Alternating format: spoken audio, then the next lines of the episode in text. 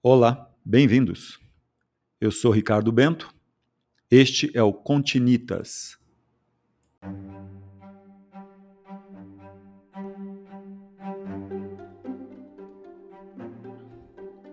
Um podcast sobre história, arquitetura e construção, literatura, cultura e suas conexões.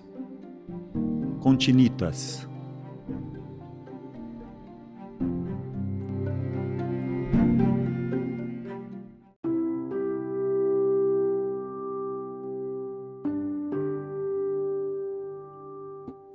O beduíno não podia procurar Deus dentro dele. Tinha certeza de que estava dentro de Deus. T. E. Lawrence, em Os Sete Pilares da Sabedoria.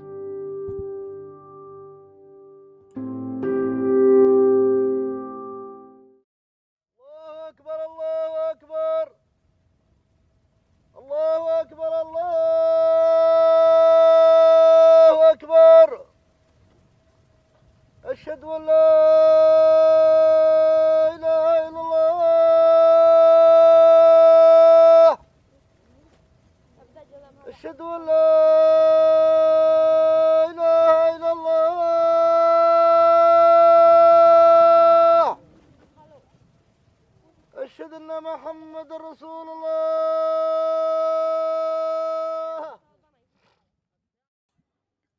A Península Árabe permaneceu sem mudanças drásticas durante séculos.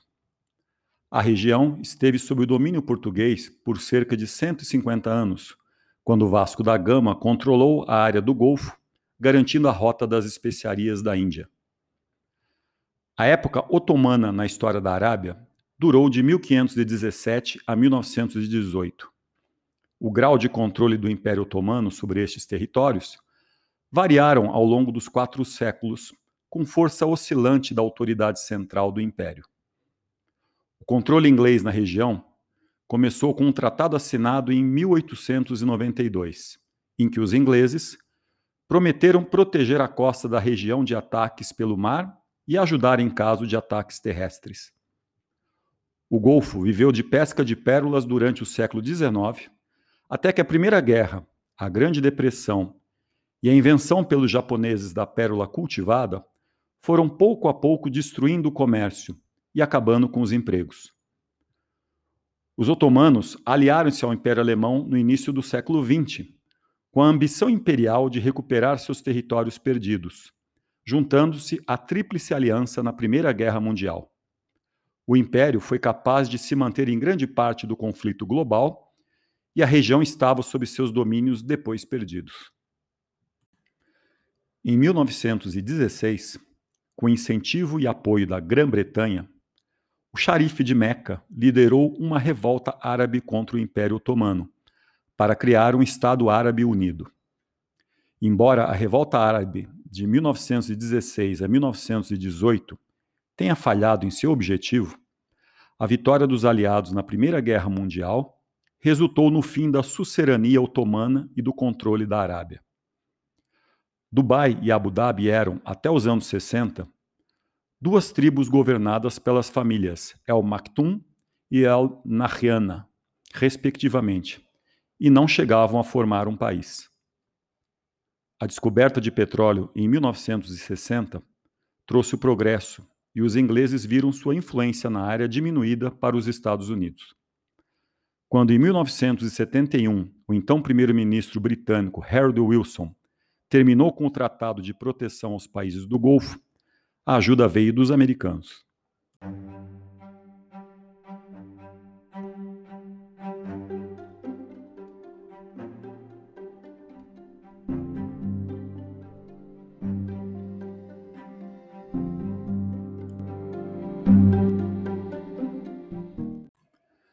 Thomas Edward Lawrence, T é um dos personagens mais fascinantes da história do século XX.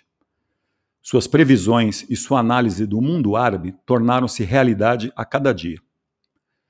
Foi uma figura extremamente ambígua em vida, de tal modo que os historiadores nunca souberam bem o que fazer dele, ou de seus relatos que, em muitos aspectos, se tornaram impossíveis de verificar. T. Lawrence nasceu em 1888 e morreu em 1935, antes de completar 47 anos, depois de sua motocicleta ter derrapado numa estrada rural em Dorset. Era o filho bastardo de um barão inglês, Sir Thomas Chapman, que fugiu do seu país com a governanta, Sarah Lawrence, deixando a mulher e as filhas na Irlanda, para se estabelecer em Oxford, assumindo uma nova identidade e levando uma vida dupla com a amante e os cinco filhos que tiveram. Thomas Edward, ou Ned, como for apelidado, era o segundo mais velho, o mais inteligente e o mais estranho dos rapazes. A mãe tinha, aparentemente, uma crença no bom resultado dos castigos corporais para moldar a personalidade e o caráter dos filhos. E sendo Ned o que mais cedo mostrou uma postura desafiadora, apanhava constantemente. As tantas sovas terão tido um profundo efeito psicológico nele. Voltando à sua infância, não faltou quem buscasse nela a chave para compreender a sua personalidade. Um período conturbado e confuso, tendo fugido de casa dos pais aos 17 anos, alistando-se no exército. E foi preciso que o pai o trouxesse de volta para casa. A única forma de conseguirem segurá-lo foi dando-lhe seu próprio espaço, vivendo separado do resto da família. Assim, foi construído um chalé no limite do jardim que envolvia a casa em North Oxford, onde Ned vivia como um inquilino, partilhando apenas as refeições juntos. Enquanto estudava arquitetura em Oxford, no verão de 1909, decidiu-se a viajar sozinho e a pé pelas fortificações das Cruzadas no território da Síria Otomana, Contra o conselho de todos os especialistas, lançou-se nessa travessia, em que percorreu quase dois mil quilômetros no que seria um prenúncio das suas aventuras. Marchou pela Síria, percorrendo uma média de 35 quilômetros por dia, desenhando, fotografando e documentando-se sobre 37 fortificações do período medieval. A viagem foi um sucesso tendo Lawrence compilado o material que assegurou que a sua dissertação em Oxford colheria louvores. Contudo, perto do final da sua jornada, um bando de assaltantes curdos o apanhou na região norte da Síria. E não só lhe ficaram com os valores que tinham roubado, como lhe deram uma surra, o que o fez regressar para casa marcado pelas escoriações e sinais de quem escapou por pouco à morte. Depois de ter se formado, regressou ao Oriente Médio como arqueólogo. Quando enviado pelo exército britânico para ajudar o sheik Faisal na luta de libertação contra os turcos e o Império Otomano, inimigos dos ingleses na Primeira Guerra, quase se torna um árabe, o famoso Lawrence da Arábia. Após a Grande Guerra, já na Inglaterra, escreveu Os Sete Pilares da Sabedoria, considerado uma das grandes obras literárias do século XX. Trata-se de um relato em que um homem fazia diferença. Um jovem e ousado aventureiro que se serve dos seus conhecimentos sobre uma região remota e conquista o poder de tomar decisões. Destaca-se a sua astúcia militar e a bravura fanática, que fizeram dele um adversário temível, capaz de uma crueldade atroz Lawrence matou seus próprios homens quando feridos, para evitar que fossem torturados pelos turcos. Os Sete Pilares da Sabedoria viria a se tornar um dos livros de cabeceira do general norte-americano David Petraeus, que, enquanto comandou a força multinacional em solo iraquiano, forçou os seus generais a lê-lo e ainda os distribuiu pelo Pentágono e pela Casa Branca. O filme Lawrence da Arábia, realizado por David Lean em 1962, considerado um dos maiores do século, com trilha sonora inesquecível de Maurice Jarre, o projetou no imaginário popular e o eternizou.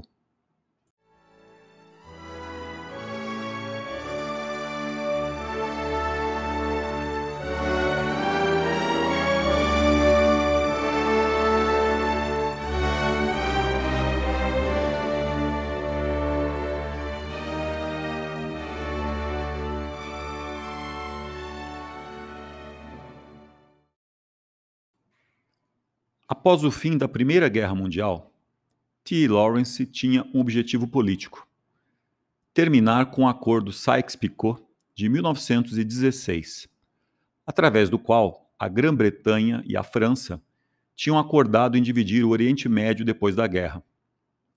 A França ficaria com a Síria e o Líbano, a Grã-Bretanha com a Mesopotâmia e a Palestina.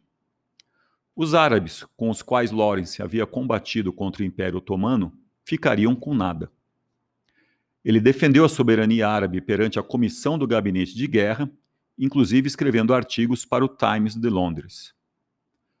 Lawrence causou um pequeno escândalo quando se encontrou com o rei George V, recusando-se a aceitar as medalhas que o rei quis conceder-lhe, pois sentia-se envergonhado por trair a causa árabe em relação ao acordo Sykes-Picot. Ele desempenhou um papel importante na revolta árabe, alardeando a importância dela para o esforço de guerra. Mas os ingleses tinham cerca de um milhão de homens lutando contra os turcos, os árabes eram apenas cerca de 3.500. O acordo foi então implantado. Toda a história do Oriente Médio é uma tentativa de se desfazer da Conferência de Paz de Paris de 1919. Durante a conferência, o Sheikh Faisal, tendo Lawrence como tradutor, disse: O objetivo do movimento nacionalista árabe é unir os árabes, eventualmente em uma nação. Eu vim à Europa em nome do meu pai e dos árabes para dizer que eles estão esperando o resultado da conferência. Eles esperam a união dessas áreas sobre um governo soberano. A unificação se deu apenas em 1971, quando, junto com outras cinco famílias reinantes, Abu Dhabi e Dubai começaram a traçar os detalhes para a união dos sete Emirados do Golfo e formaram os Emirados Árabes Unidos. Os sete Emirados são Abu Dhabi, Dubai, Sharjah, Arman, Um Al Qawin, Ras Al Himan e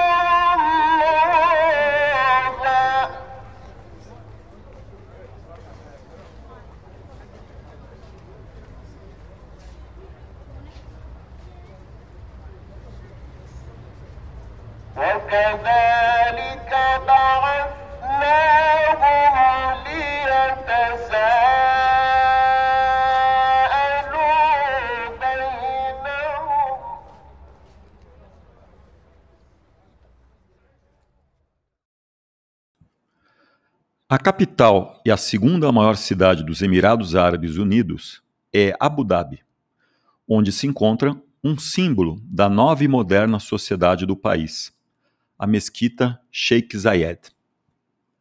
Essa mesquita é mais que um templo e foi concebida com a filosofia de união entre arte, cultura e religiosidade do mundo árabe em um mesmo espaço simbólico funciona como um panteão nacional, onde inclusive está enterrado o monarca que a criou e que lhe dá o nome. A mesquita é relativamente nova, foi inaugurada em 2007. Sua arquitetura é considerada como o exemplo da fusão de diferentes tipos de arquitetura mourisca. Seus arcos são claramente mouros e seus quatro minaretes exemplos perfeitos da arquitetura árabe. As grandes cúpulas foram executadas a partir de peças pré-moldadas de concreto armado e as menores foram feitas de fibra de vidro. Todas receberam o mesmo acabamento externo em pedra. Mais de 100 mil metros quadrados de mármore branco foram trazidos da Macedônia para recobrir o exterior do piso à cúpula. Já nos espaços internos, os mármores têm origem italiana e nepalesa.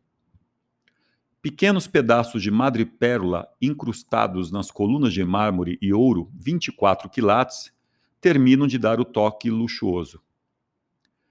Tem o maior tapete do mundo feito à mão e que levou dois anos para ficar pronto. foi feito no local por 1.200 iranianas. A área, que é ocupada pelo edifício e seus jardins, mede aproximadamente 420 metros de comprimento por 290 metros de largura. E o prédio, como nos projetos clássicos dessa natureza, tem um pátio quadrado interno, rodeado por colunatas que sustentam uma série enorme de arcadas. Nesse pátio se encontram pisos de mármore, exibindo um desenho de lindas flores de mármore coloridas, espalhadas em um campo de mármore incrivelmente branco. Em seus quatro cantos ergue-se os quatro grandes minaretes. Belos arranjos florais foram inseridos nos recortes e sulcos artesanalmente feitos no mármore, preenchidos com lápis lazuli, ametista, ônix vermelho, madrepérola e abalone. Em ambas as fachadas laterais, pelo lado de fora, um jogo de rasos espelhos d'água cria uma moldura ao volume do prédio e orienta o acesso dos pedestres aos portais de entrada, impedindo a circulação por entre a longa colunata. Essa lâmina azul contrasta com o puríssimo branco das paredes e humaniza o espaço, além de delimitar a área do pátio interno é também uma bela maneira de marcar a transição entre o edifício e seu imenso jardim. A construção é um exercício da busca pelo domínio político, econômico e cultural da Península Árabe, travado entre as diversas cidades emergentes da região.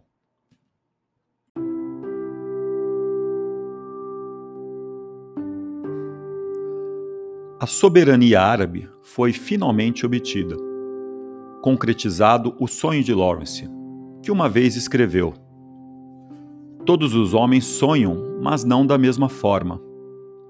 Os que sonham de noite, nos recessos poeirentos das suas mentes, acordam de manhã para verem que tudo, afinal, não passava de vaidade. Mas os que sonham acordados, esses são homens perigosos, pois realizam os seus sonhos de olhos abertos, tornando-os possíveis.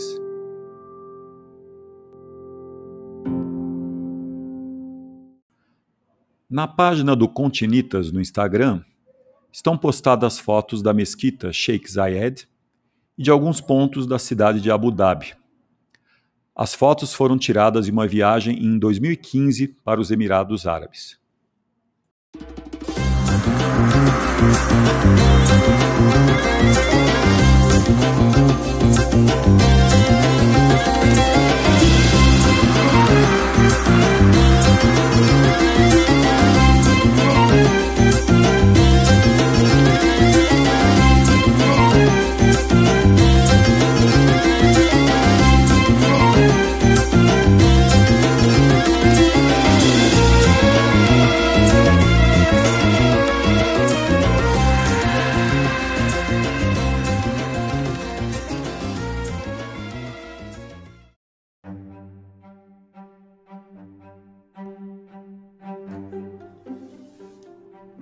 Este foi Continitas. Eu sou Ricardo Bento. Até a próxima.